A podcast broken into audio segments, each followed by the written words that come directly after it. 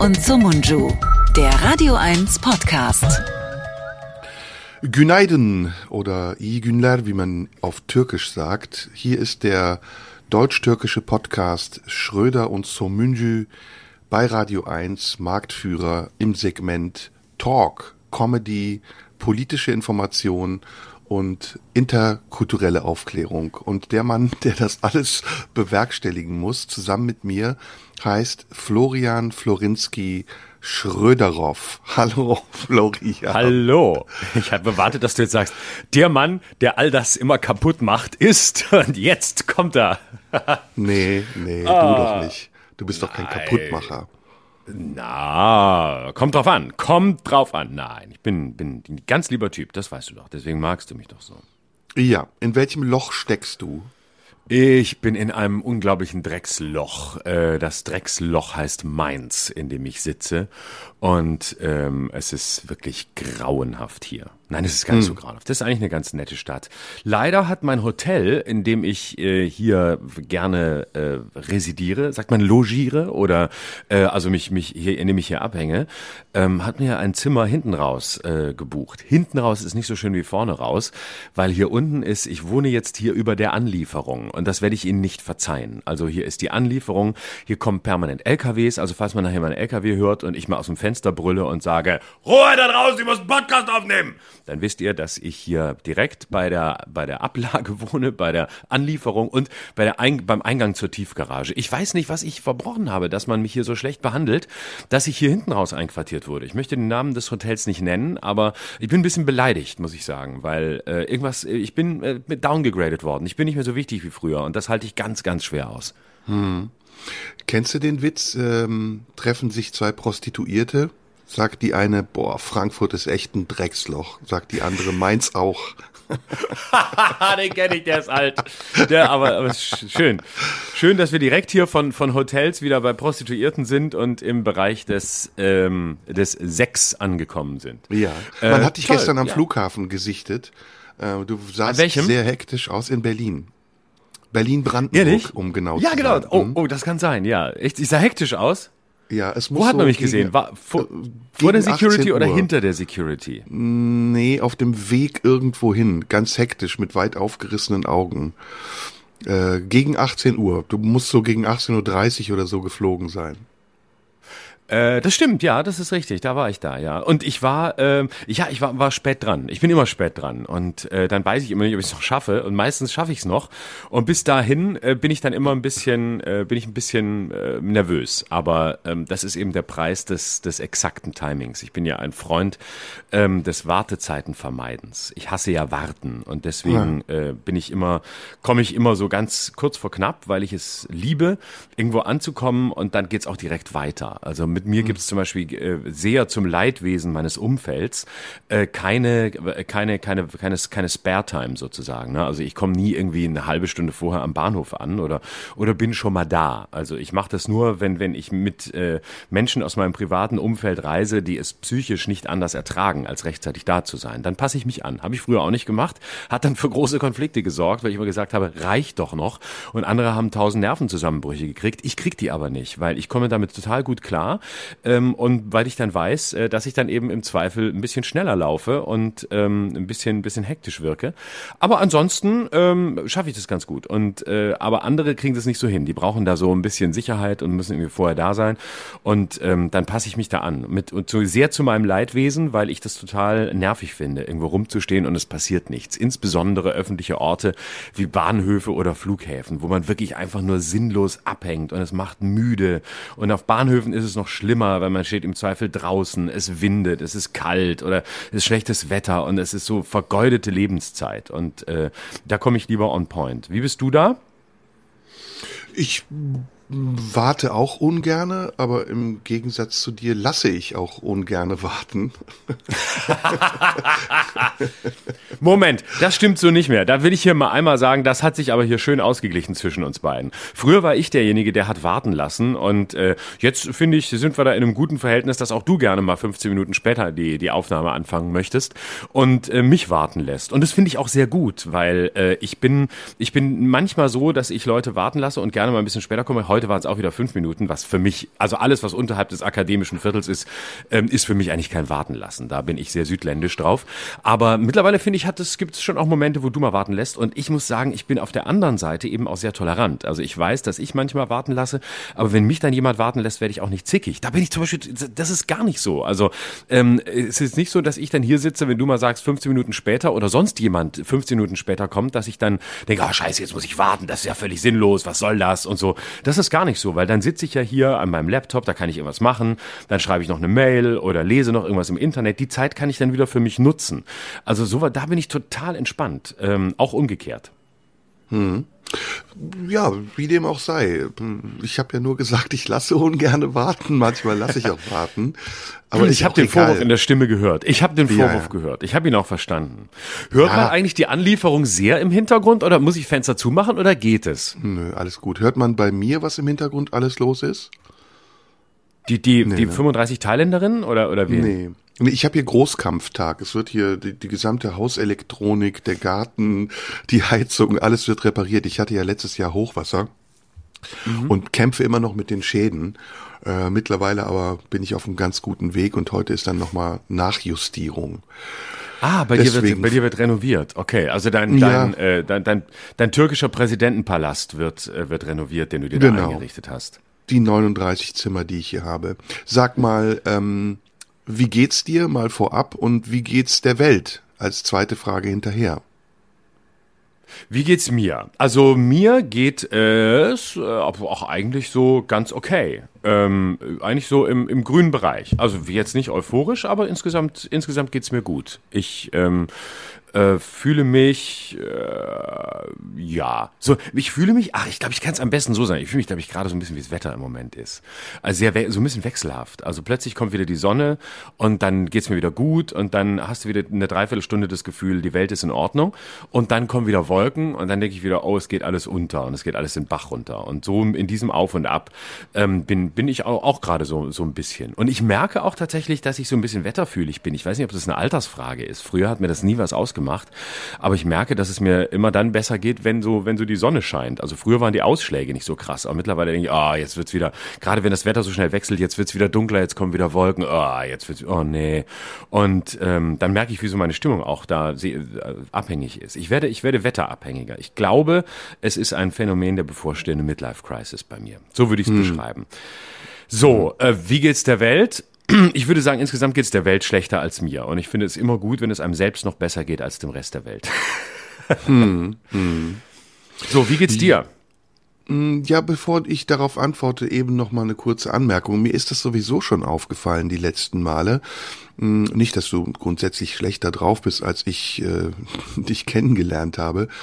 Äh, aber ich glaube, das Spielen ist im Moment sehr anstrengend für dich. Du spielst ja wirklich sehr viel und dann reist du auch noch sehr viel. Jetzt bist du in Mainz, wahrscheinlich fliegst du heute Nacht zurück oder heute Abend. Machst viele Fernsehsendungen. Kann das auch sein, dass du da dich ein bisschen überforderst? Also nicht, dass du da mir in einen Burnout fällst.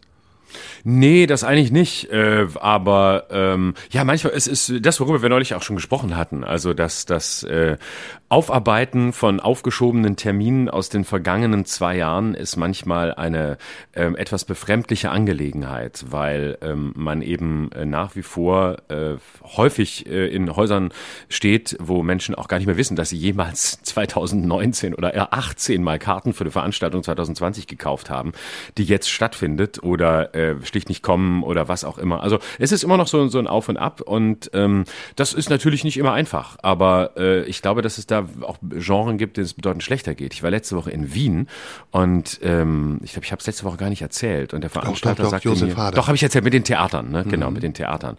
Ähm, stimmt, hatte ich erzählt. Äh, und äh, ja, insofern ist das äh, eben äh, ja, es ist so ein bisschen der Versuch, äh, jetzt wieder wieder anzufangen, auch für viele Häuser, für die das glaube ich, wesentlich dramatischer ist als für mich. Deswegen will ich mich da gar nicht so in den, äh, in den Mittelpunkt äh, des Jammerns äh, stellen, weil ich das auch immer irgendwie doof finde, wenn Künstler jammern.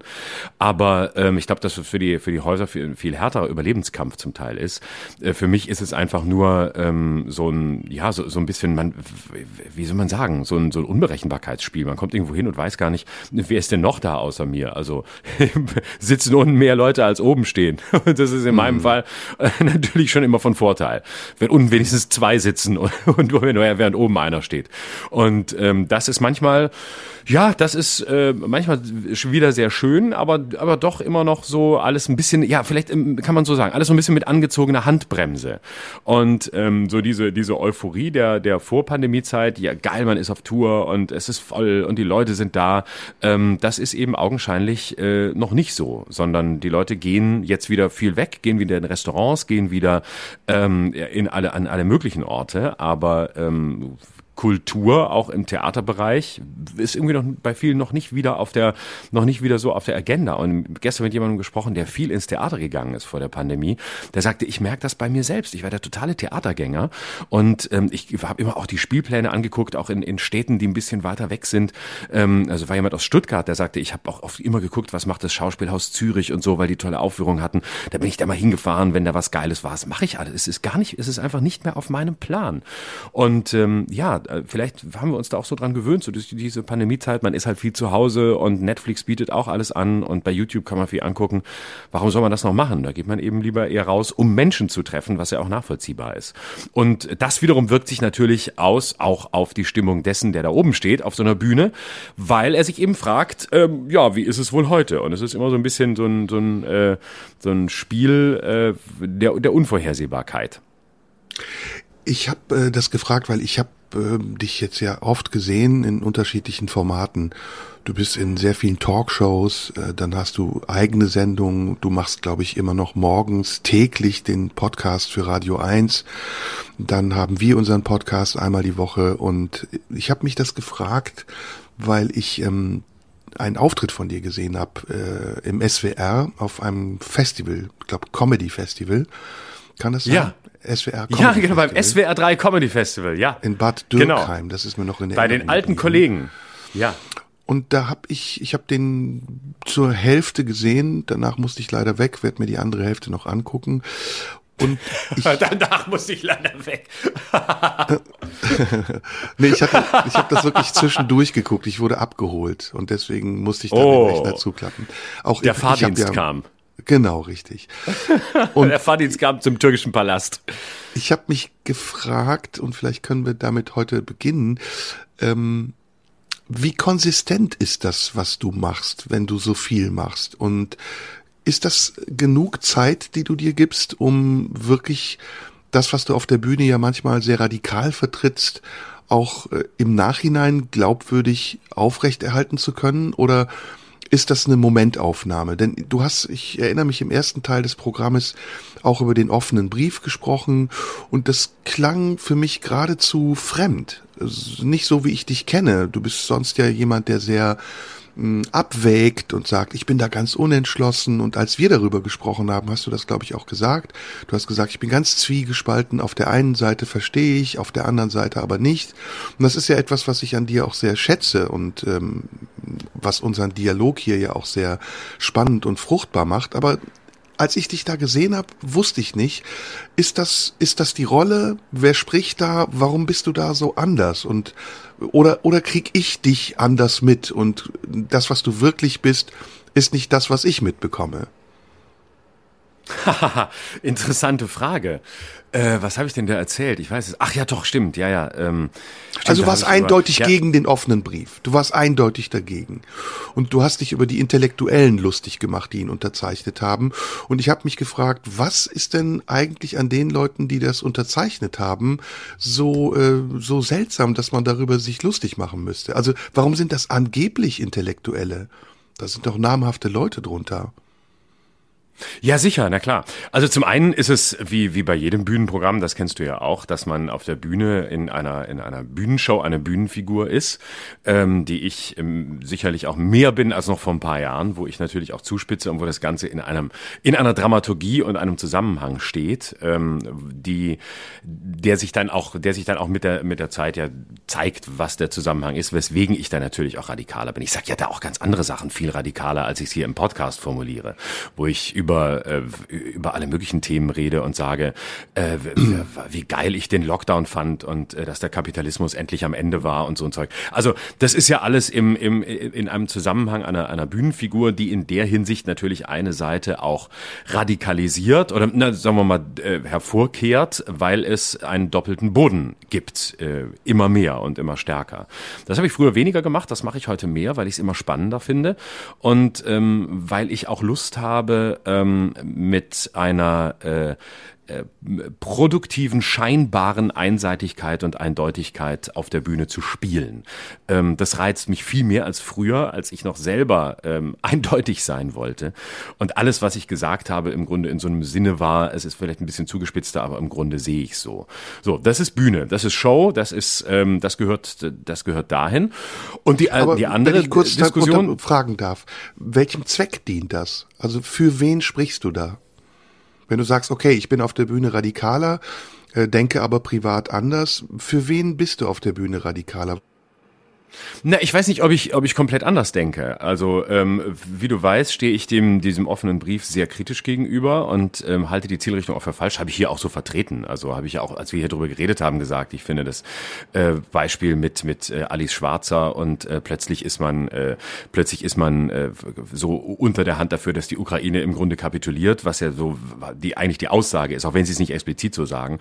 Und dass ich sehr irritiert bin, dass, dass die, dass die eine Frau, die in einer Frauenzeitschrift, äh, einer Frauenzeitschrift vorsteht, ähm, so eine Position einnimmt und äh, nicht sieht, wer der Aggressor ist. Also das habe ich ja hier auch so vertreten. Natürlich tue ich das auf der Bühne in Form von Pointen und noch deutlicher. Und ähm, insofern finde ich jetzt den Unterschied zu unserer Diskussion gar nicht so groß. Und dass das Ganze eine legitime Meinungsäußerung ist, das habe ich hier gesagt. Aber wenn ich mich auf die Bühne stelle und sage, ja, also wir haben hier eine legitime Meinungsäußerung, aber ähm, dann ist das für, für ein Bühnenprogramm ähm, relativ langweilig. So, und für wen spreche ich? Ich bin letztlich äh, ich, ich bin äh, in diesem Programm, und jetzt kommen wir aber schon fast in die, in die, in die Sekundärliteratur der eigenen Arbeit, ähm, ja, letztlich der gute, durch, durch und durch gute grünwählende Prenzlauer Bergbewohner, der aber scheinbar ähm, alles Richtige will, aber im Gegenteil das äh, überhaupt nicht lebt, sondern den, das, das Gegenteil tut. Und das ist das Spiel, das ich mache. Und es ist letztlich immer auch eine Ironisierung einer,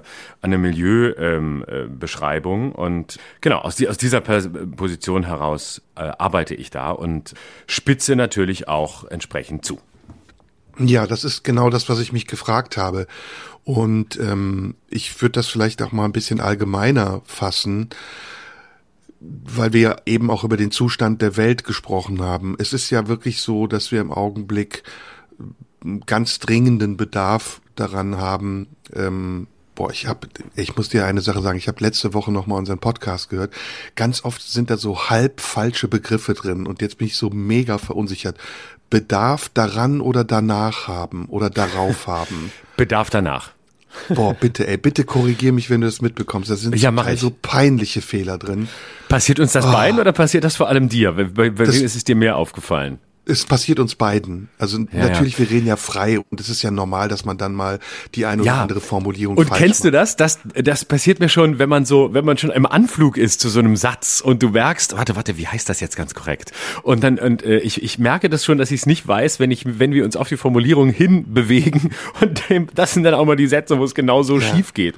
Und ich schäme mich da auch total dafür. Also, wir können wir können jetzt vereinbaren, dass wir uns hiermit genehmigen, uns gegenseitig zu unterbrechen und zu korrigieren. Ich habe das immer nicht gemacht, weil ich das so scheiß oberlehrerhaft finde. Nein, das aber heißt, es ist dir aufgefallen? Das heißt Bedarf haben.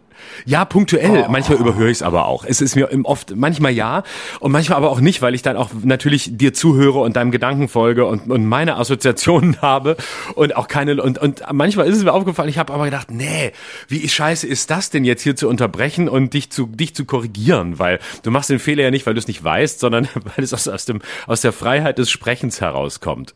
Ja, okay, also bitte korrigier mich, weil es tut immer total weh, wenn man es dann hört und ähm, dann so kleine, wirklich so kleine Fehler drin sind. Das sind ja keine großen Fehler. Aber ähm, ja, also, also ich komme noch mal auf das zurück, was ich eben sagen wollte. Ähm, ich führe diese Auseinandersetzung mit mir auch und ich frage mich eben, ob wir gerade jetzt, wo die Menschen auch Meinung haben wollen, ob wir da weitermachen können wie bisher. Und ähm, ich verstehe das, was du sagst, dass das eine Rolle ist, die du spielst und dass diese Rolle auch ganz bestimmte Klischees bedient. Aber ich frage mich, ob das ähm, dem eigenen Anspruch noch gerecht wird und ob das dem Anspruch der Zuschauer gerecht wird. Denn ich habe mir diese Leute da angeguckt in Bad Dürkheim. Das war ja ein gesetztes Publikum, würde ich sagen. Ähm, ältere Leute mehr. Und ich habe mich auch gefragt, ob die das verstehen, was du sagst. Aber ich muss trotzdem noch mal einen Punkt wiederholen, bei dem ich dir nicht ganz glaube. Ich glaube nicht, dass du mir absichtlich irgendwas Unwahres erzählst. Vielleicht ähm, reichte die Begründung mir auch nicht aus. Ähm, ich erkenne schon vieles auch von dir wieder in dem, was du sagst. Ähm, und mir kommt's manchmal so vor, als wäre die Bühne so ein Bereich, ein Raum, in dem du dich das vielleicht auch traust, radikaler zu sagen als in einem Podcast, wo du dich auch manchmal relativierst, weil du vielleicht, das unterstelle ich dir jetzt, Angst hast, dass es zu radikal sein könnte ohne die Figur, ohne die Rolle. Ist das so oder ist das nur mein Eindruck? Naja, aber das ist doch eigentlich selbstverständlich. Also Natürlich, äh, also wie gesagt, ich finde bei diesem Beispiel offener Brief, finde ich den Unterschied zwischen dem, was ich auf der Bühne sage und dem, was ich hier gesagt habe, gar nicht so groß. Ich habe das immer kritisiert. Ich äh, habe lediglich hier hinzugefügt, dass es eine legitime Meinungsäußerung ist, die man als solche äh, äh, stehen lassen kann und die man als solche vortragen kann. Ähm, und äh, genau wie ich, äh, wie ich letzte Woche ähm, äh, als ich, als ich bei Maischberger war, als Ralf Stegner und Norbert Röttgen da diskutiert haben über ein ähnliches Thema mit, mit dem Thema Waffenlieferung, gesagt habe, dass man aus guten Gründen natürlich gegen Waffenlieferungen sein kann. Punkt. Dass ich es aber in dem Punkt anders sehe. Also ich finde den Unterschied, den du siehst, gar nicht so groß. Also ähm, für mich ist lediglich der, der ein gradueller, aber kein fundamentaler Unterschied der, dass ich natürlich auf, auf der Bühne ähm, mehr zuspitze und mich natürlich und natürlich mehr mache, weil es der Kunstraum ist. Und ähm, weil es der Raum ist, wo die Leute kommen und wo ich weiß, ähm, ich kann mit Erwartungen spielen und ich kann Erwartungen brechen. Und ähm, ich finde das übrigens auch heute, äh, gerade jetzt in der jetzigen Situation, ähm, wichtiger denn je. Und ich sage auch gleich noch was Allgemeineres dazu. Ähm, so, und, oh, warte. Aber lass mich da kurz, lass, Lass so. mich da, gut, dann, dann, lass mich da kurz reingehen. Äh, der offene Brief, die Meinung, dass, da, da bist du nicht weit weg von dem, was du hier sagst. Ich nehme es mal konkreter auf eine Sache bezogen. Was sagst du über die Unterzeichner, die sogenannten Intellektuellen, da machst du doch einen Joke drüber. Die sogenannten Intellektuellen oder irgendwie so. Und wenn ich mir durchlese, wer das alles unterzeichnet hat, Dieter Nuhr, ähm, Lars Eidinger, Alexander Kluge, Gisela Marx, Reinhard Merkel, Antje Vollmer, Martin Walser, sind das sogenannte Intellektuelle? Und warum sagst du das? Nein, natürlich sind es Intellektuelle, aber der Brief ist kein, kein besonders intellektueller äh, Zugang zu dem Thema. So. Aber und, für wen äh, sagst du dann das sogenannt dazu? Also warum sagst du sogenannt? Für wen ist das? Wie meinst du, für wen ist das? Ich verstehe das nicht, dass du das äh, ironisierst. Also für, das ist ja, was du ja damit im Subtext sagst, ist, die halten sich für intellektuell. Und das ist ja etwas, was die AfD auch sagen würde. Oder irgendwelche Leute, die diese Leute für nicht intellektuell halten, egal jetzt zu welcher Partei sie gehören.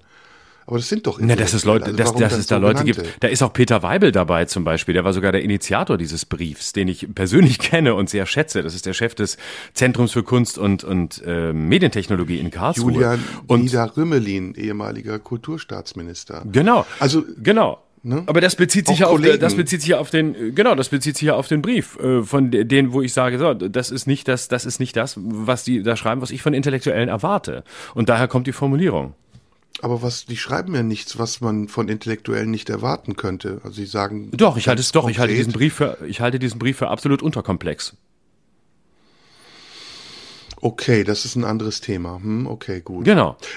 Gut, aber da, da Genau. will ich jetzt gar nicht mit dir drüber streiten, da sind wir ja Nein, ist, ja- das hatten Meinung. wir ja auch. Das, das haben wir ja auch, Ich das wollte haben ja wir auch ja auf auch hier was ganz schon. anderes zu sprechen kommen. Genau. Also ich wollte hier wirklich So. auf diese andere, die andere Frage zu Genau, und ich, sprechen kommen. ich wollte den zweiten Teil noch, noch dazu sagen. Bitte, der zweite ja. Teil besteht, genau, der zweite Teil besteht darin, dass wir natürlich äh, hier im Podcast, äh, das geht aber nicht darum, dass, dass äh, ich mich nicht im, im Podcast ra- traue, radikal zu sein. Ich kann auch hier genauso radikal sein, aber das muss ich doch gar nicht.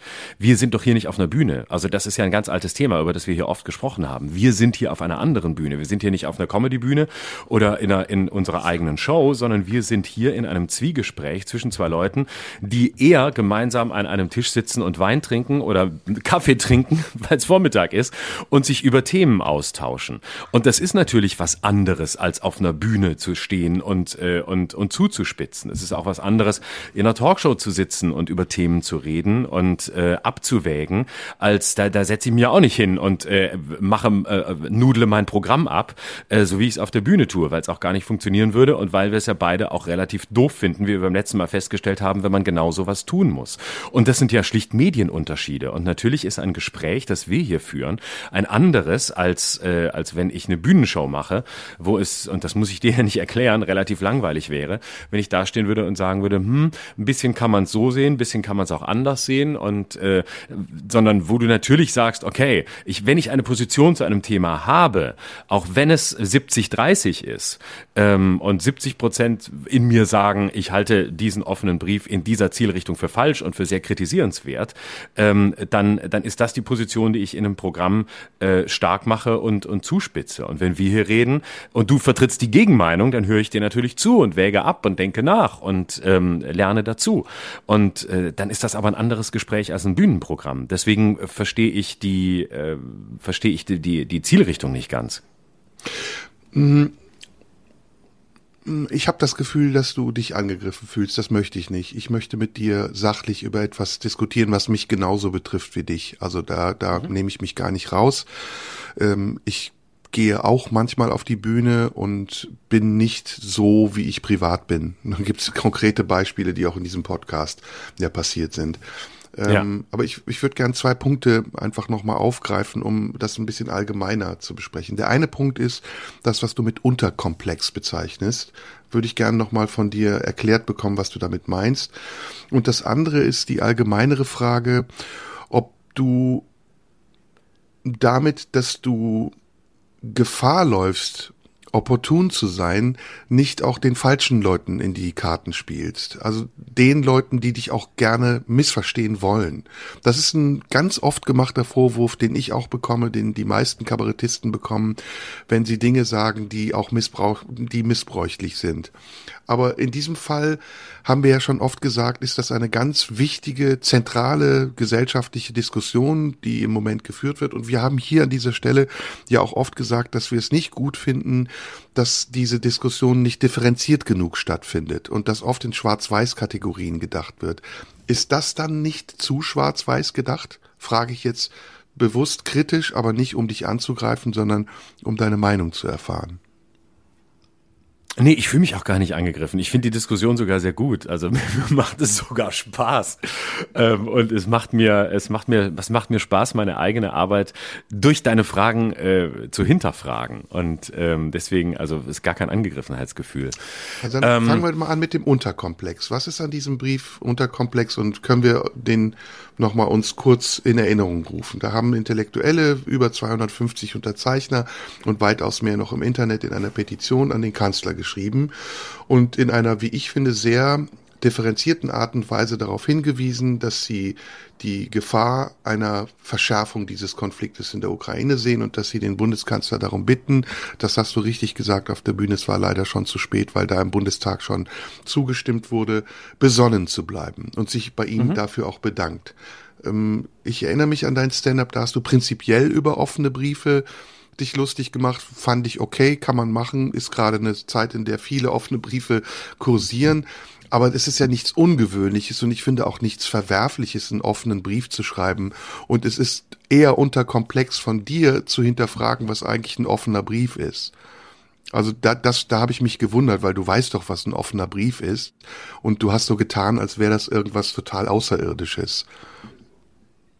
Nee, ich habe lediglich gesagt, dass meistens offene Briefe, äh, wenn ich das da gesagt habe, ich weiß, ich weiß den Text nicht mehr wörtlich, äh, dass das ist eher, dass man offene Briefe ja eher aus anderen Zusammenhängen kennt und dass jeden zweiten Tag irgendwie ein offener Brief geschrieben wird. Sowas habe ich, sowas habe ich, glaube ich, gesagt. Aber ich das, hm. müsste ich jetzt selber nochmal reingucken. Ich weiß es nicht mehr wörtlich.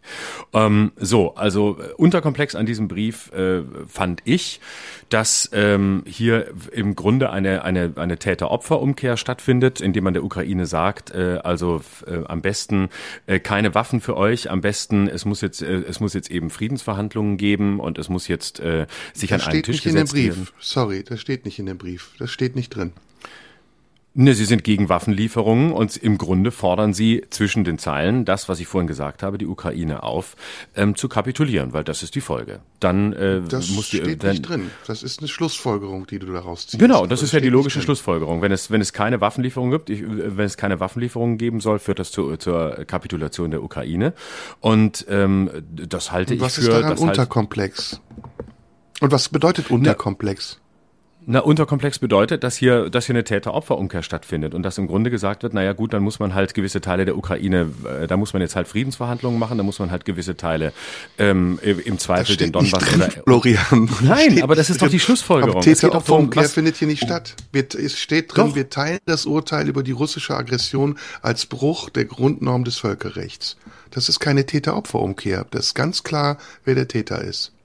Ja, aber in der Folge ist doch klar, was passiert. In der Folge ist doch klar, dass gewisse Teile der Ukraine abgegeben werden an Russland, ähm, beispielsweise der Donbass oder, oder andere Regionen der Ostukraine. So, und Putin hat seinen Erfolg. Und äh, damit wird doch, damit wird doch überhaupt nicht wahrgenommen, welche Gefahr von diesen Menschen ausgeht, was daraus folgen kann, was der, was der nächste Schritt ist. Und damit lässt man die Ukraine komplett alleine. Man lässt sie einfach alleine äh, zurück und ähm, tut so, als sei, das, äh, als sei das ein pazifistischer Ansatz. Ja, aber das ja, ist doch der Inhalt des Briefs der Brief, nee, ja, natürlich. Brief hat eben eine ganz andere Absicht. Er warnt wortwörtlich vor einem zweifachen Irrtum. Zum einen, dass die Verantwortung für die Gefahr einer Eskalation zum atomaren Konflikt allein den ursprünglichen Aggressor angehe und nicht auch diejenigen, die ihm sehenden Auges ein Motiv zu einem gegebenenfalls verbrecherischen Handeln liefern. Und zum anderen, dass die Entscheidung über die moralische Verantwortbarkeit der weiteren Kosten an Menschenleben unter der ukrainischen Zivilbevölkerung ausschließlich in die Zuständigkeit ihrer Regierung falle. Das ist ganz anders als das, was du sagst. Und Nein, das ist mich, genau ist die Tätigkeit. Das ist die genau, da es steht ja genau so drin. Das heißt, die Schlussfolgerung, die sie ziehen, ist, du zitierst es ja gerade, wenn wir die Ukraine unterstützen und wenn wir der Ukraine Waffen liefern, dann liefern wir Putin das Stichwort für einen Atomkrieg und das ist eine Täter-Opfer-Umkehr. Und damit sagst du im Grunde, wir müssen, wir dürfen Putin auf gar keinen Fall provozieren, indem wir die Ukraine unterstützen, weil sonst flippt er aus. Und damit sagst du im Grunde, ähm, wenn du wenn du den Ukrainern hilfst, dann provozierst du Putin und dann kommt äh, dann kommt der, der, der Atomkrieg. Und das Was ist, ist äh, und das halte halte ich für eine ganz gefährliche Argumentation. Uns, und das halte ich für einen falsch verstandenen, äh, für, für einen wirklich komplett falsch verstandenen, deplatzierten, wie ich schon mal gesagt habe, Pseudo, ähm, einen sehr zynischen Pseudo-Pazifismus. Ähm, Lass uns in kürzeren Abschnitten reden, damit ich nicht vergesse, was du gesagt hast. Ähm, mir fällt da ein Interview ein dass du dem RND gegeben hast. Ähm, auch da regst du dich sehr darüber auf, diesmal übrigens privat, denn das war ein Interview, da hast du privat gesprochen, über die ähm, Haltung gegenüber Putin, nämlich dass man ihn ja nicht provozieren solle. Da war es auch sehr emotional und ich habe mich gefragt, was ist eigentlich an dieser Aussage Täter-Opfer-Umkehr und was ist falsch daran, dass man sagt, man will da nicht noch mehr Öl ins Feuer gießen. Vor allen Dingen steht hier in diesem Brief ja auch drin, dass durch die Lieferung schwerer Waffen auf ukrainische Menschenleben äh, dort ähm, ähm, geopfert werden. Also was ist daran falsch und warum, ich frage es nochmal, warum ist das unterkomplex? Ich finde das sehr angemessen, diese, diese, diesen Diskussionsbeitrag und ich fände es genauso angemessen, damit so umzugehen, dass man diesen Diskussionsbeitrag nicht verunglimpft, als Brief von irgendwelchen verstrahlten Pseudo-Intellektuellen, sondern als ganz ernstzunehmendes Argument in einem Konflikt, in dem wir beide nicht wissen, wohin die Reise geht, wenn dieser Konflikt weiter eskaliert. Natürlich ist der, der, der Beitrag legitim, aber das, das steht ja außer Frage. Es ist ein Meinungsbeitrag, den man, den man genauso, den man genauso machen kann. Aber ich halte ihn eben für, ich halte ihn eben für verkürzt. Und es geht nicht darum, dass wir Putin äh, provozieren sollen. Das will keiner. Niemand will, dass dieser Krieg weitergeht und niemand will, dass er, dass er endlos weitergeht. Aber ich sehe keine Alternative, als an dieser Stelle die Ukraine nicht allein zu lassen, die einfach angegriffen worden ist. Punkt. Und daraus folgt, dass man, dass man dieses Land irgendwie unterstützen muss. Und du weißt, wie zwiegespalten ich beim Thema Waffenlieferungen bin.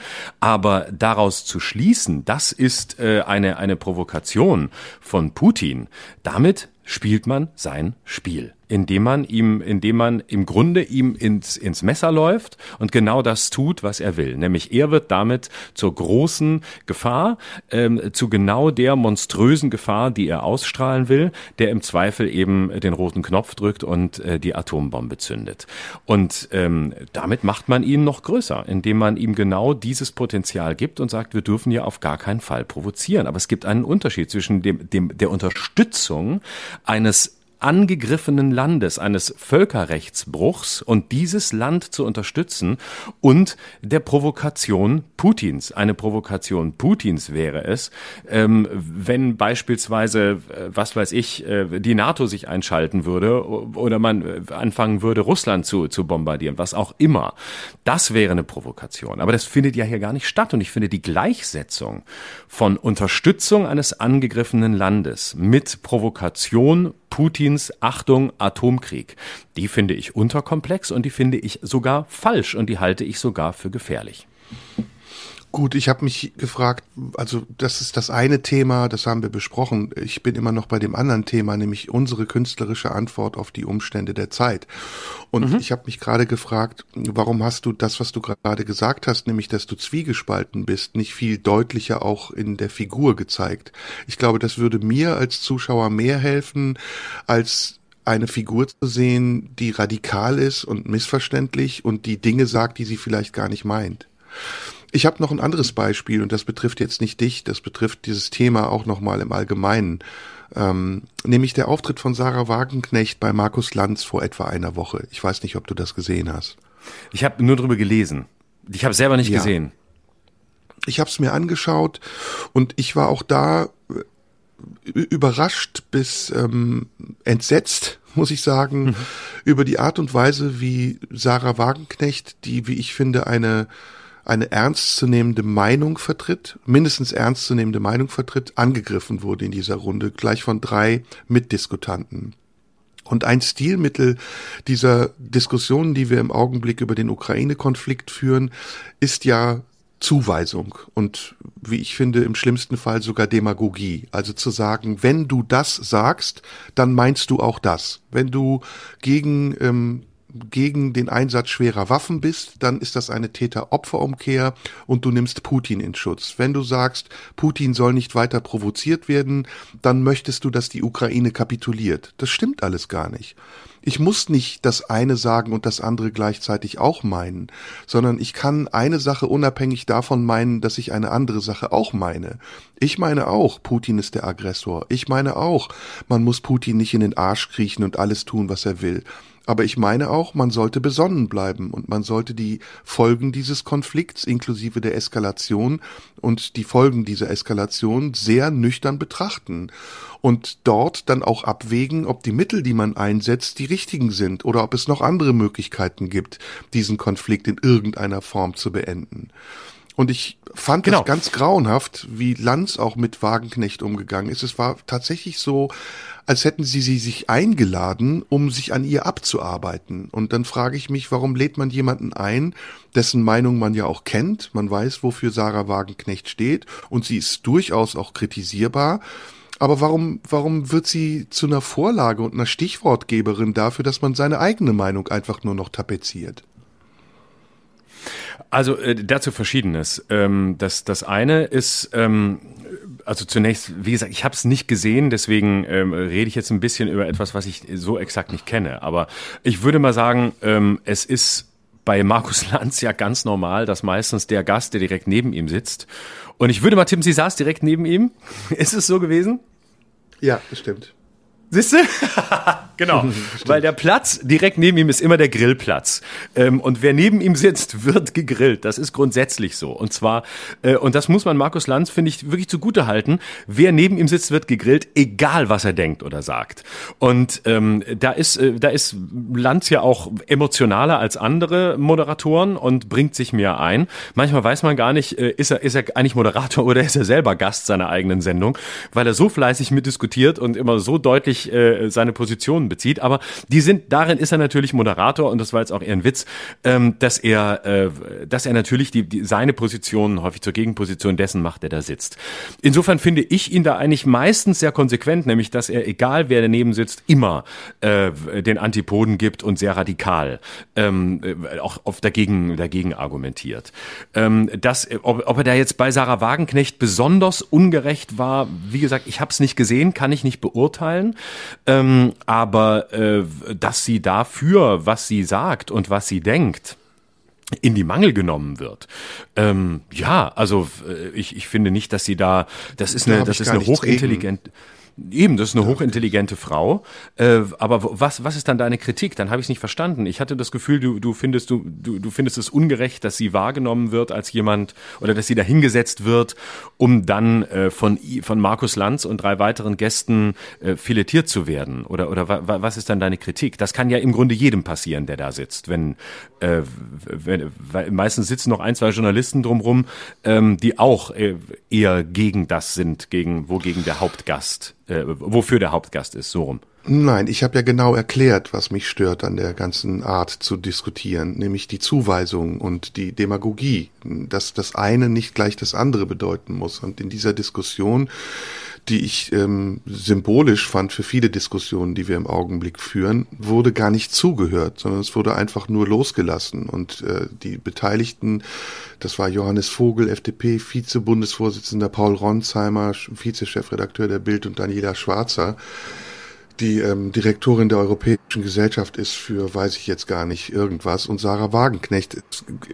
wäre meiner Meinung nach viel angebrachter, gerade in dieser Zeit, wieder mehr miteinander zu reden und konstruktive Lösungen zu suchen. Und vieles von dem, was Sarah Wagenknecht sagt, ist streitbar. Man kann auch anderer Meinung sein. Das ist gar nicht das, was ich kritisiere.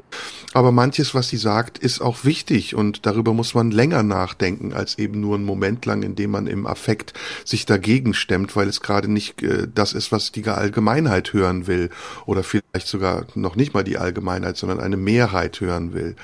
Ähm, Abgesehen davon fand ich diese seltsame Koalition zwischen Paul Ronsheimer und Markus Lanz auffällig. Da gibt's ja Hintergründe, die wir kennen. Paul Ronsheimer, den ich übrigens sehr schätze, der auch bei mir in der blauen Stunde war und der eine sehr klare Meinung zu diesem Ukraine-Konflikt hat, die nicht meiner Meinung immer entspricht der ähm, hat sich da natürlich auch berechtigterweise ganz klar gegen Sarah Wagenknecht positioniert. Aber es war dann doch ein bisschen viel Werbeveranstaltung für die Bildzeitung. Und ich hatte das Gefühl, dass Markus Lanz, ähm, da gebe ich dir übrigens vollkommen recht, der manchmal seiner Position als Moderator nicht wirklich gerecht wird und sie überschreitet und oft, wie ich finde, sehr tendenziös ist und sehr eitel auch wirkt in solchen Momenten, dass Markus Lanz da eine vorgefertigte Sendung offensichtlich im, offensichtlich im Kopf hatte, die er auf Biegen und Brechen durchziehen wollte. Und das finde ich schade. Also ich finde gerade, wie gesagt, jetzt in dieser Zeit, in der es auch um den Austausch von Argumenten geht, nämlich bei der wichtigen Frage, wie gehen wir mit dieser ganzen Krise um? Wie gehen wir mit diesem Konflikt um? Übersehen wir die Zusammenhänge und die Auswirkungen, die dieser Konflikt auch unmittelbar auf uns hat?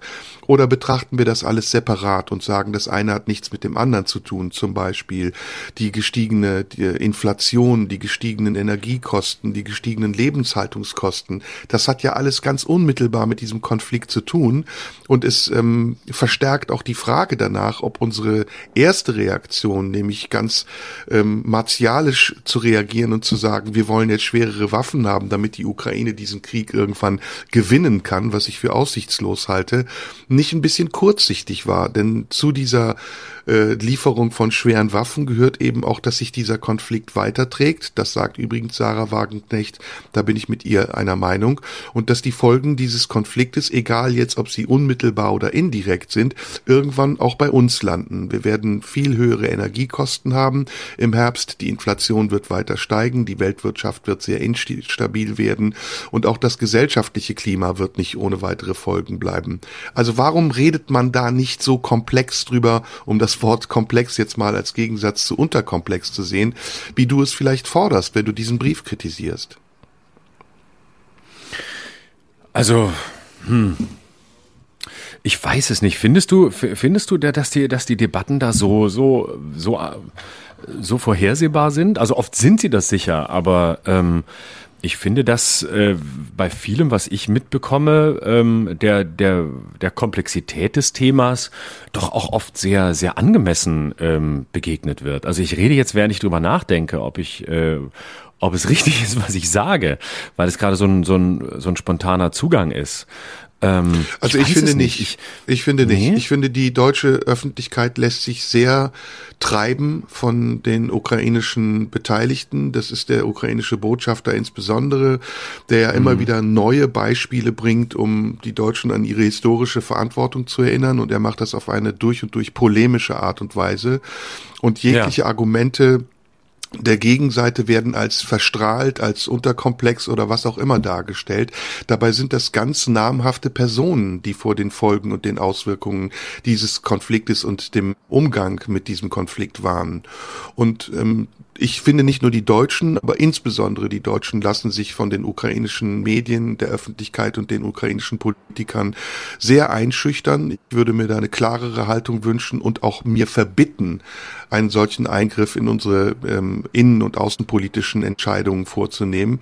Aber es ist auch international mittlerweile so, das scheint irgendwie gang und gäbe zu sein, dass man Zelensky und ähm, den Klitschko-Brüdern und wer dort immer auch auftritt, erstmal alles abnimmt und, ähm, und nicht in eine Auseinandersetzung geht und sagt, okay, was ist an dem, was die fordern, realistisch? Also den äh, Flugraum zu sperren zum Beispiel der Ukraine, das, das macht die NATO ja sowieso nicht mit.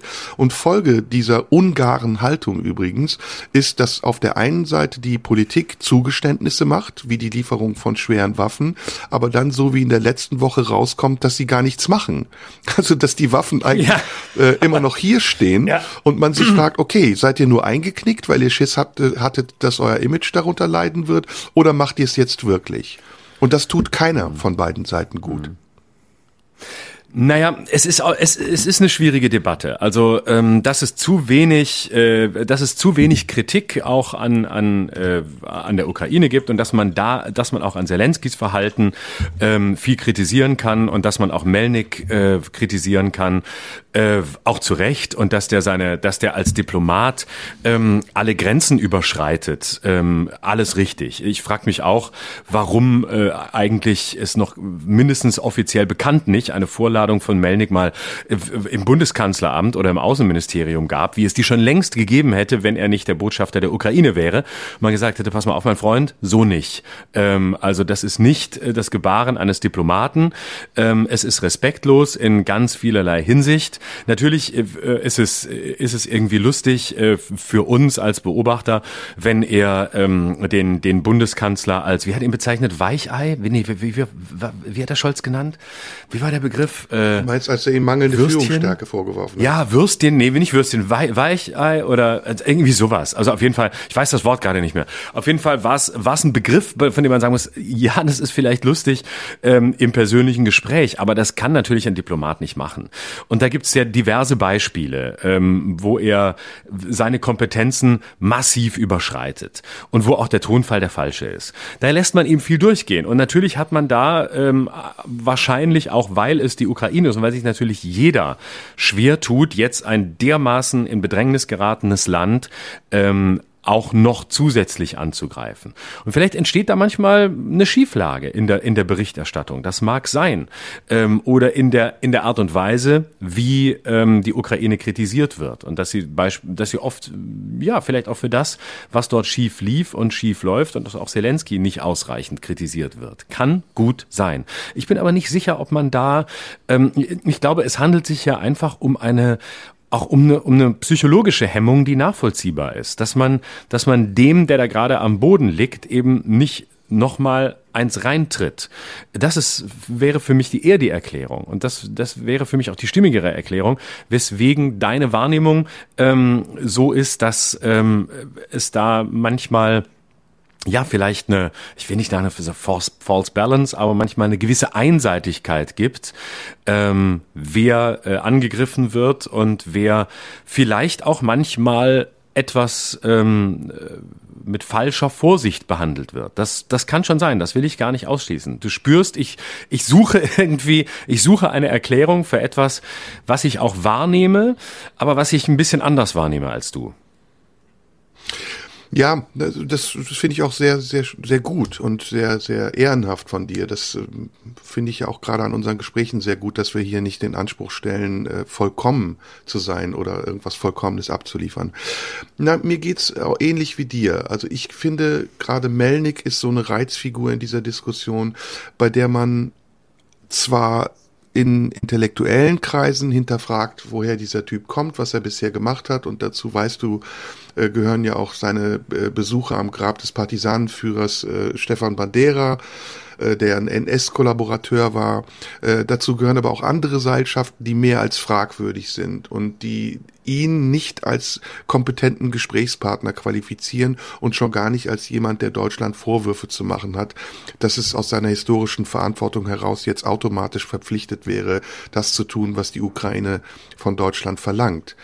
Ähm, das ist aber auch das, was ich meine. Also ich finde, wir haben im Moment ähm, fast einen regelrechten Hype ähm, um die Haltung zur Ukraine. Das ist wie so eine Kampagne geworden. Äh, überall blau-gelbe Fahnen. In jedem Fußballstadion ähm, hängt irgendwie, wir solidarisieren uns mit der Ukraine. Der Eurovision Song Contest wird zu einer politischen Demonstration. Aber viel zu wenig gehen wir in die Details dieses ganzen Konfliktes rein. Und wie ich finde, viel zu wenig konstruktiv gehen wir in die Details dieses Konfliktes hinein. Und damit nochmal wiederhole ich äh, ganz, das ist mir ganz wichtig, äh, damit geht's mir gar nicht darum, äh, etwas zu relativieren, zu verharmlosen, äh, Putin äh, zu hofieren oder übermäßig zu verstehen. Ich glaube, auch da gibt es eine Grenze. Man muss nicht alles, was Putin tut, verstehen. Und irgendwann hat auch die Ursachenforschung ein Ende und man sagt, okay, das ist jetzt der Status quo und mit diesem Status quo müssen wir umgehen und zwar effektiv umgehen. Wir können jetzt auch nicht äh, Jahre, Monate damit verschwenden, dass wir sagen, ja, wir müssen erstmal die Ursachen rausfinden, bevor wir darüber entscheiden, wie wir darauf reagieren. Nein, das wäre unrealistisch unrealistisch. Aber viele Dinge fehlen mir immer noch in diesem Konflikt und viele Dinge, um nochmal auf das äh, Wort Demagogie zurückzukommen, die werden einfach so gesagt und für bare Münze genommen und dann sind sie Wahrheit. Noch ein Beispiel, um das auch nochmal hineinzubringen in unser Gespräch. Das ist der Umgang Erdogans mit der Frage des NATO-Beitritts von Finnland und äh, Schweden. Ähm, Erdogan wird in den deutschen Medien ähm, zum Teil sehr berechtigt, aber auch unberechtigterweise als jemand dargestellt, der sturköpfig, nationalistisch ähm, und unbelehrbar ist, der nur seine eigenen Interessen verfolgt. Aber gut, abgesehen davon, dass das viele tun, ähm, und auch wir übrigens verfolgen oft unsere eigenen Interessen, ist Erdogans Position in diesem Konflikt eine sehr interessante und spannende und wie ich finde auch eine zum Teil sehr berechtigte Position.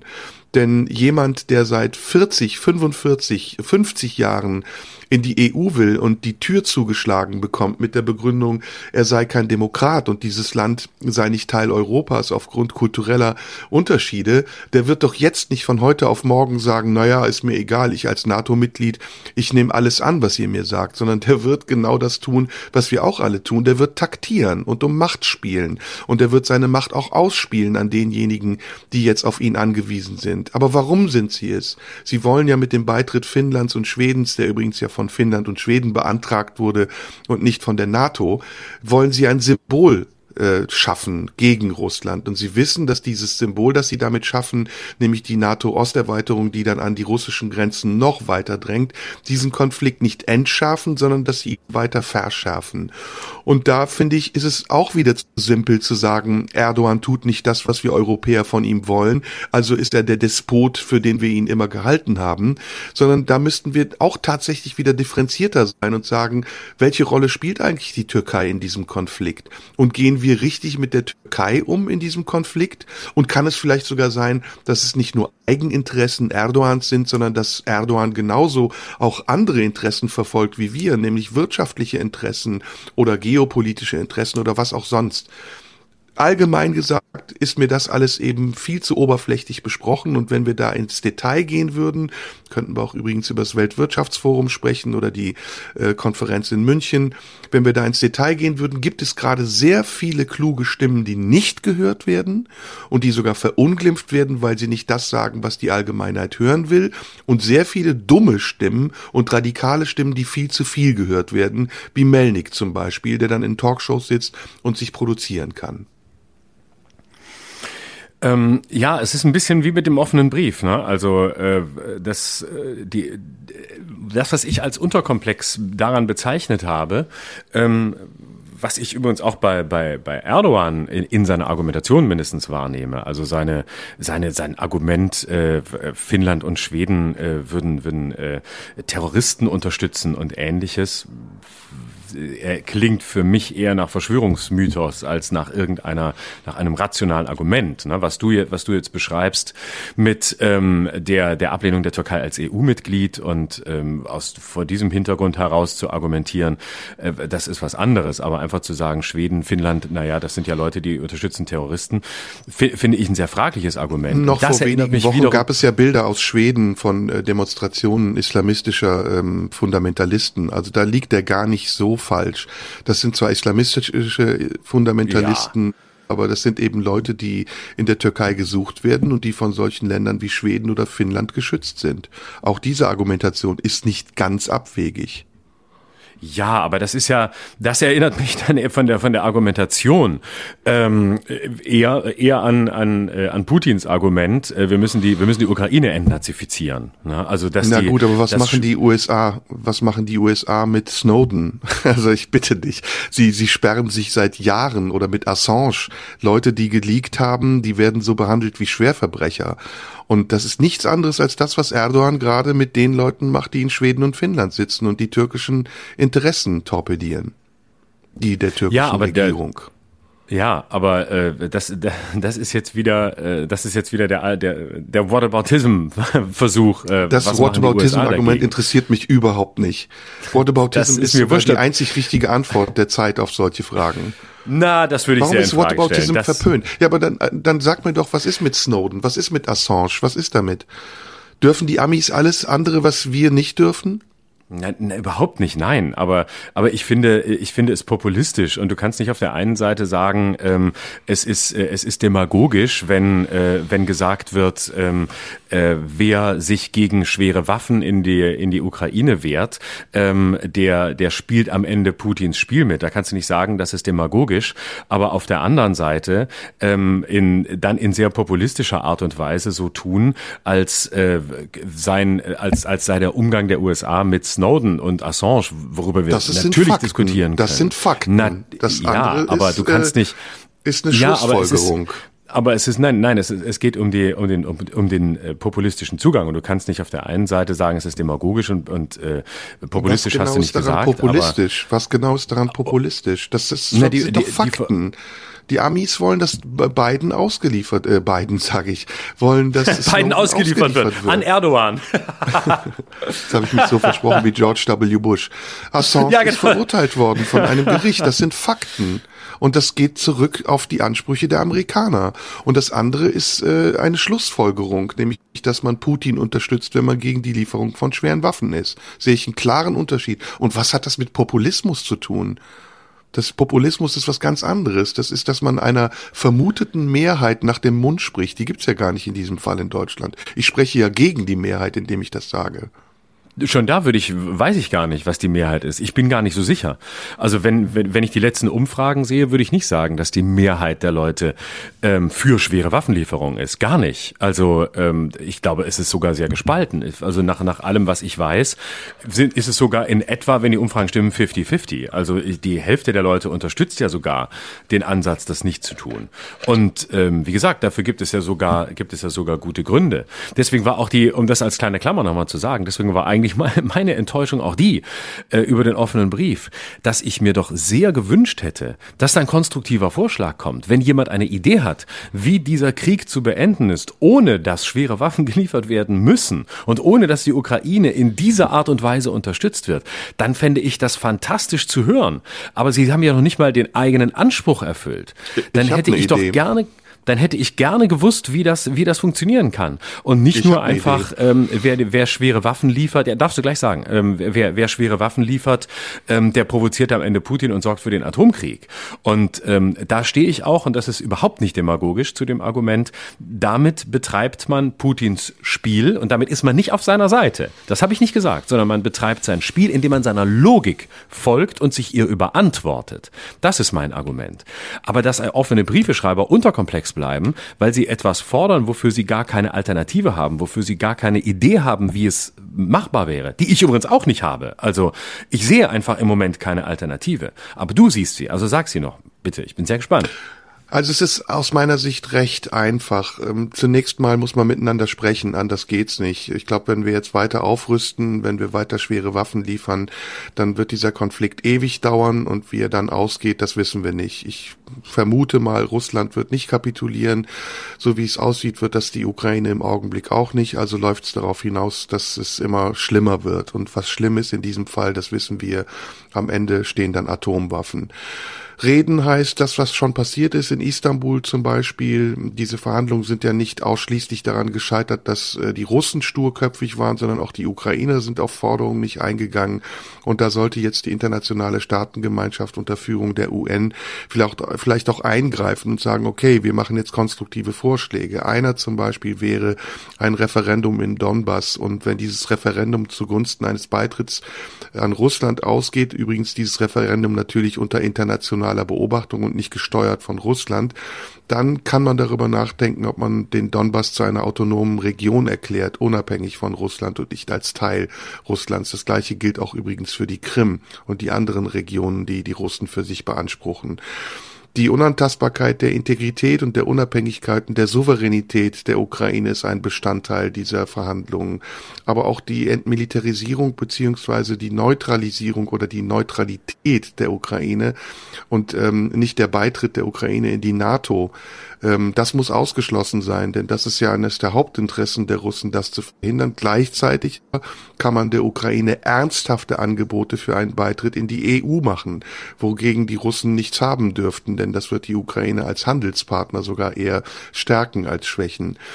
Also da gibt's viele Punkte, über die man sprechen könnte. Und ich glaube, das würde am Ende dazu beitragen, dass dieser Konflikt schneller beigelegt wird, dass die Ukraine ihre staatliche Integrität behält dass ähm, die Interessen auch der Europäer gewahrt bleiben und dass sie dann aber auch ernst machen müssen mit den Avancen, die sie den Ukrainern seit Jahren schon gemacht haben und die sie nie eingelöst haben. Denn seit 2014 steht die Frage eines EU-Beitritts der Ukraine im Raum und sie wird jetzt wieder aufgebracht im Rahmen dieses Konfliktes.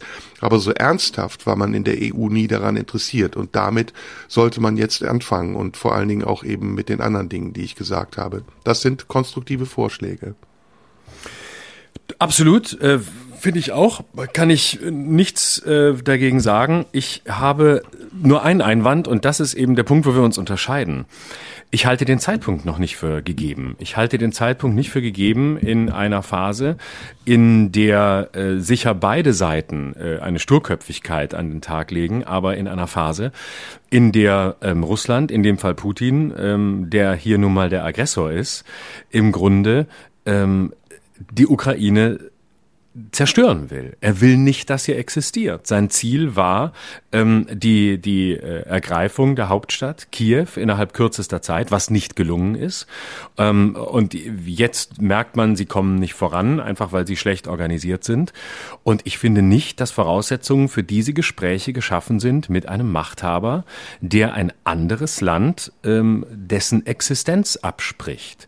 Das ist eine völlig andere Voraussetzung für die völlig richtigen Gespräche, die du ansprichst, als wenn ähm, wir an einem Punkt wären, an dem Putin einsehen muss, dass er aufgeben muss, dass er beispielsweise kapitulieren muss oder dass er mindestens nicht das Gefühl hat, dass er diesen Krieg in irgendeiner Form gewonnen hat, nämlich indem man mit ihm verhandelt zu einem Zeitpunkt, in dem das sein Ziel ist. Das wird das falsche Learning sein, wie man so sagt. Das wird nämlich die, das, daraus wird die Erkenntnis bei ihm entstehen.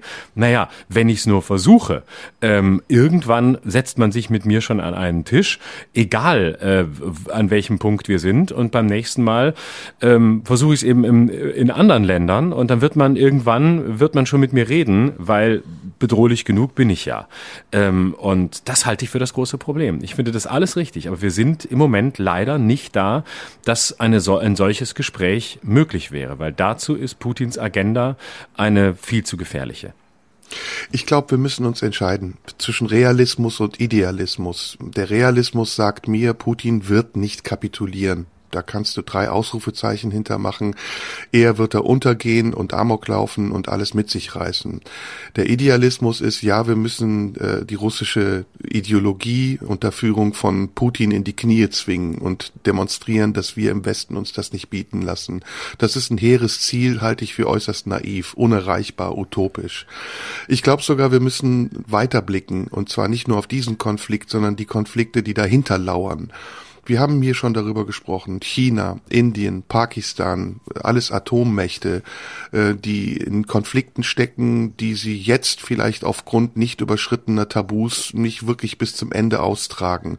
Allein der, der Konflikt zwischen Pakistan und Indien ist ein riesiger, seit Jahrzehnten schwelender Konflikt oder der zwischen China und Taiwan oder China und Hongkong, äh, China und Japan. Da gibt es so viele Konfliktherde, die im Moment auf Warteschleife sind. Nordkorea, Südkorea.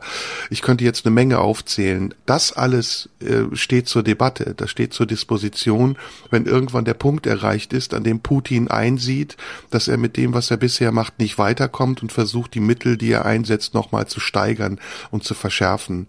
Und da müssen wir weitsichtig sein. Da kann es uns nicht um einen Idealismus gehen, der darauf hinausläuft, Putin in die Knie zu zwingen oder kapitulieren zu lassen oder Russland zu besiegen, sondern da müssen wir einen realistischen Pragmatismus anwenden, der uns sagt, okay, wie können wir so schnell wie möglich das Sterben der Menschen in der Ukraine beenden?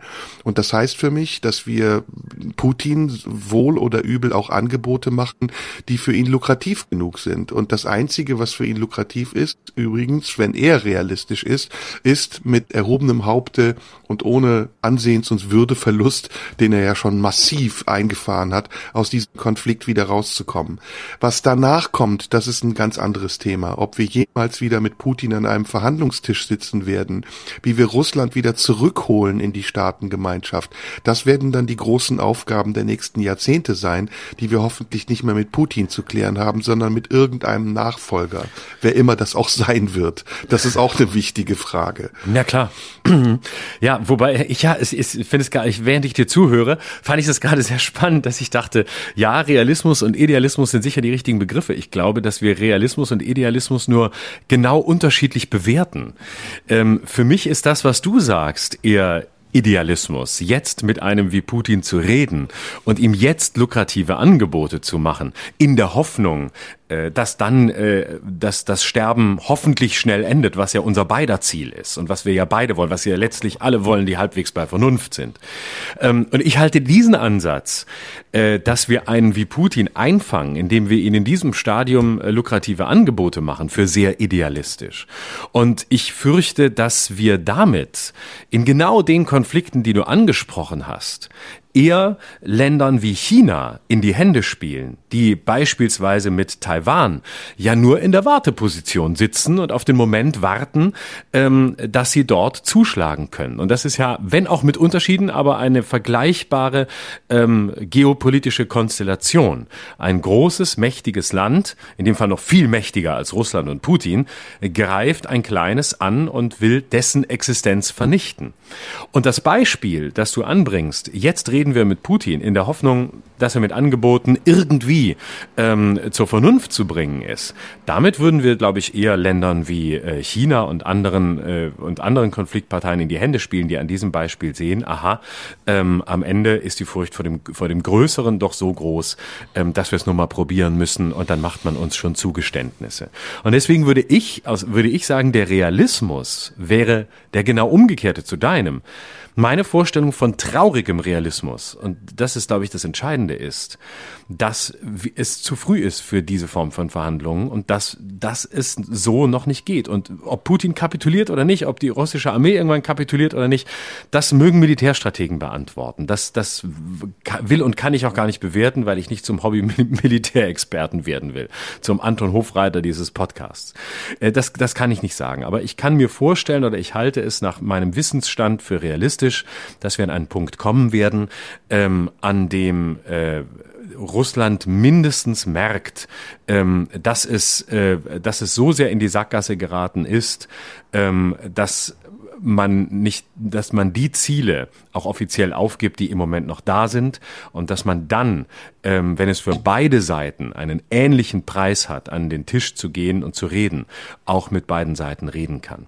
Und deswegen ist der traurige Realismus der, dass ich glaube, es ist Wunschdenken und sehr idealistisch und unrealistisch jetzt ähm, diese Gespräche zu führen und sie zu einem Erfolg zu führen, sondern im Moment ähm, gibt es nichts anderes als den Versuch, äh, die Ukraine irgendwie so zu unterstützen, dass sie bestehen kann gegen den, gegen den Aggressor, gegen die, gegen die russische Armee in der Hoffnung, dass es irgendwann für die Russen so aussieht, dass es wirklich kein Weiterkommen mehr gibt und man dann reden kann.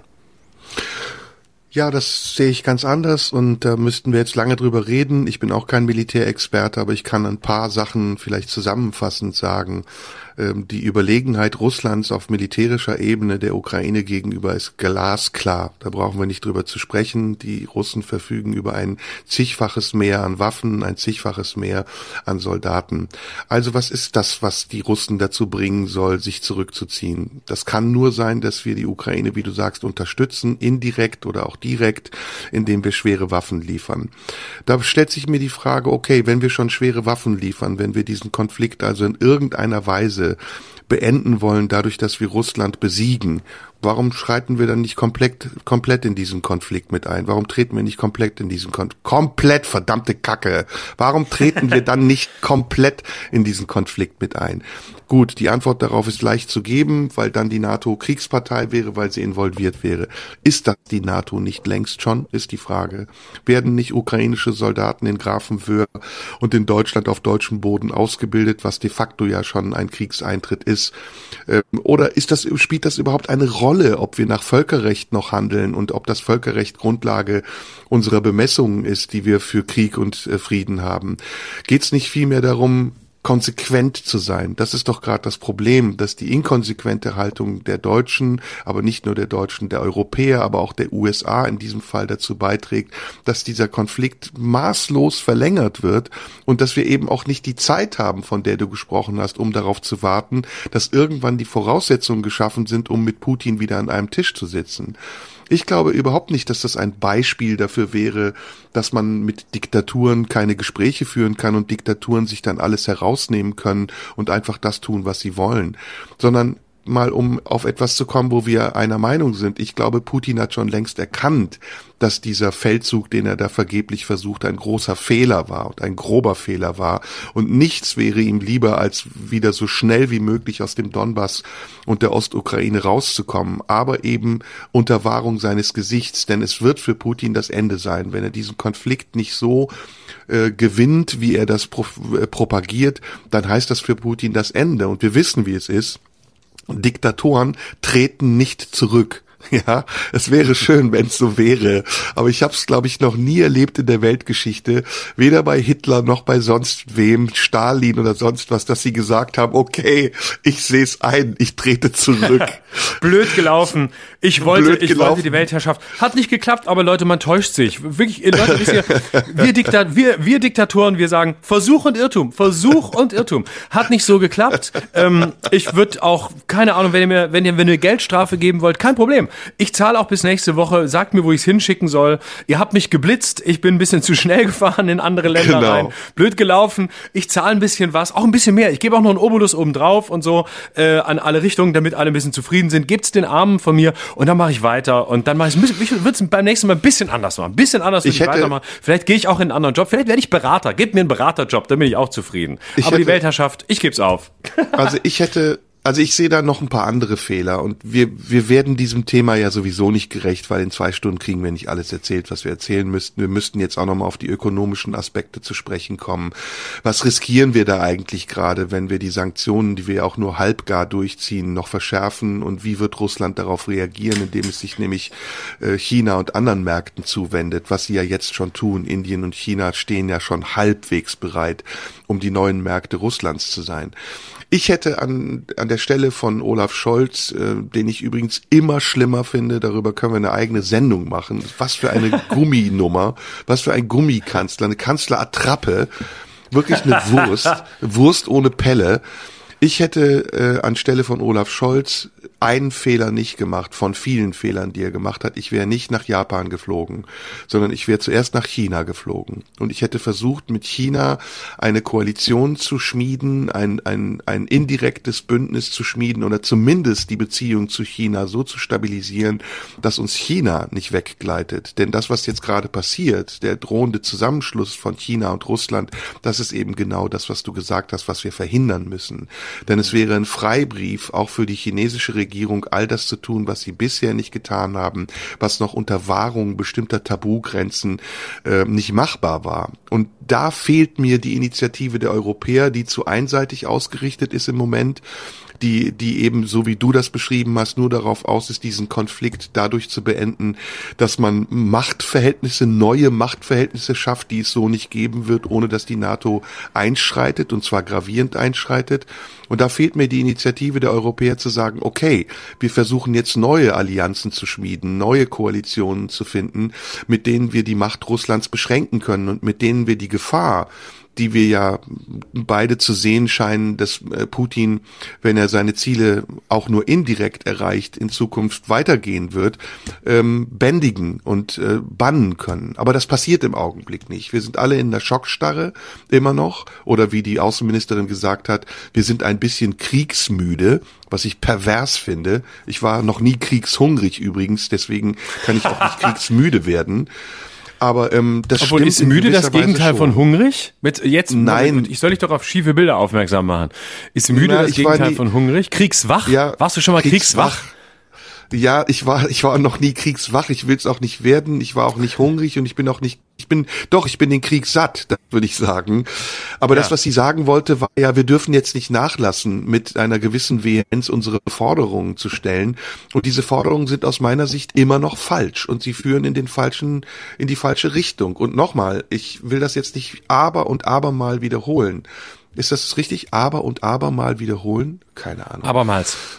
abermals wiederholen. Ähm, ich glaube, wie gesagt, ein Diktator wie Putin tritt nicht zurück. Im Gegenteil, er wird sogar noch weiter nach vorne gehen. Und das, was wir als Konsequenz dessen jetzt so scheinbar leicht in Kauf nehmen, dass die Eskalation fatale Folgen auf die gesamte Welt haben wird, das sollten wir uns nochmal sehr deutlich bewusst machen und auch in diesem Sinne auf unseren Tonfall und unsere Rhetorik achten, nicht nur gegenüber unseren Gegnern, sondern auch untereinander. Und das passiert ja gerade auch hier, dass diese Debatte, diese Diskussion sich immer weiter verschärft und es nur noch zwei Lager zu geben scheint, von Agnes Strack-Zimmermann bis zu Sarah Wagenknecht. Und wir müssen auch untereinander wieder einen Dialog finden, der konstruktive Lösungen möglich macht. Gut. Damit haben wir das Thema nochmal wieder ausführlich besprochen. War war's okay oder war es zu viel oder war es dir zu langweilig oder zu, Nein, im Gegenteil. Ich fand- nee, ich- unterkomplex?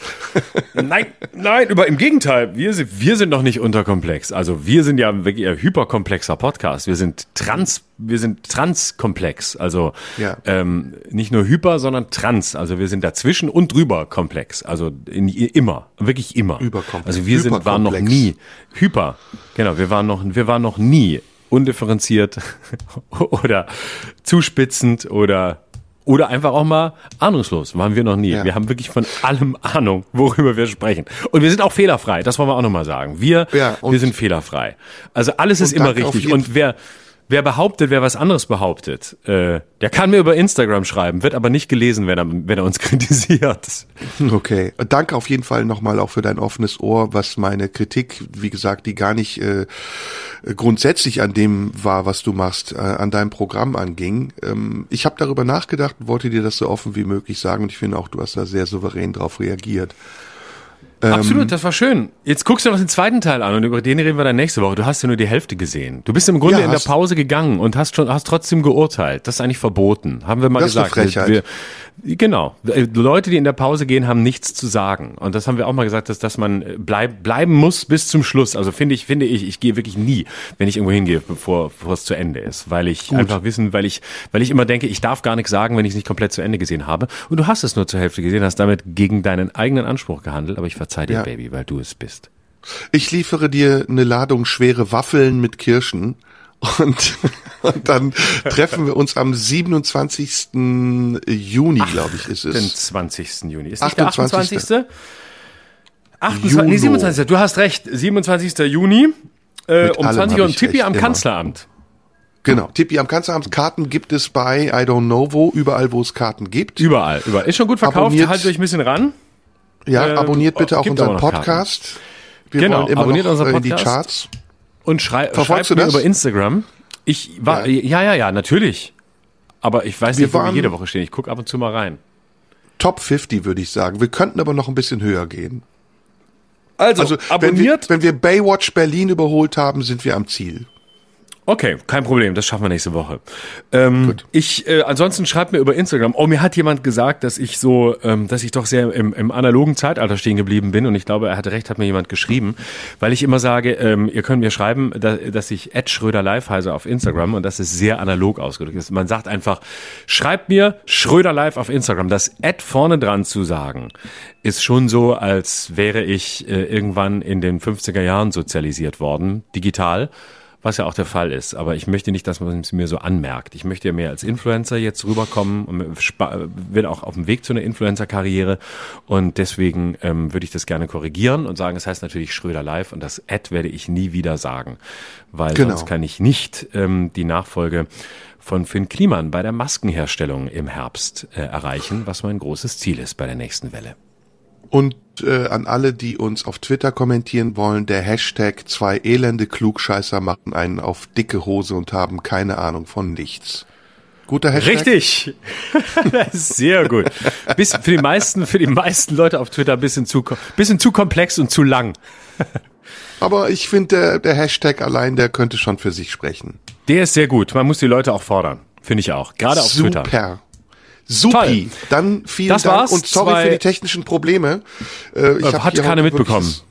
Okay, Hat cool, keiner mitbekommen, weil wir schneiden die technischen Probleme raus. Oh, und ich wollte noch sagen, ähm, in einer, wir haben heute viele Pausen gemacht, was ihr nicht hört, weil das so ex, so elegant zusammengeschnitten wird, äh, dass es so klingt, als sei alles reibungslos gewesen. Aber weil du die Handwerker zu Hause hast, haben, sind, sind die Bagger zuerst äh, über dein, dein äh, Festnetz äh, Internet gefahren, über dein, dein äh, Speedport W328 und anschließend auch noch über dein Handy, ähm, äh, so dass wir gar keine Internetverbindung hatten und jetzt viereinhalb Stunden gebraucht haben, um diesen Podcast aufzunehmen. Und in einer der zahlreichen Pausen hat unsere Redakteurin Juliane sich eingeschaltet und mir gesagt, Melnick hat über Scholz gesagt, beleidigte Leberwurst.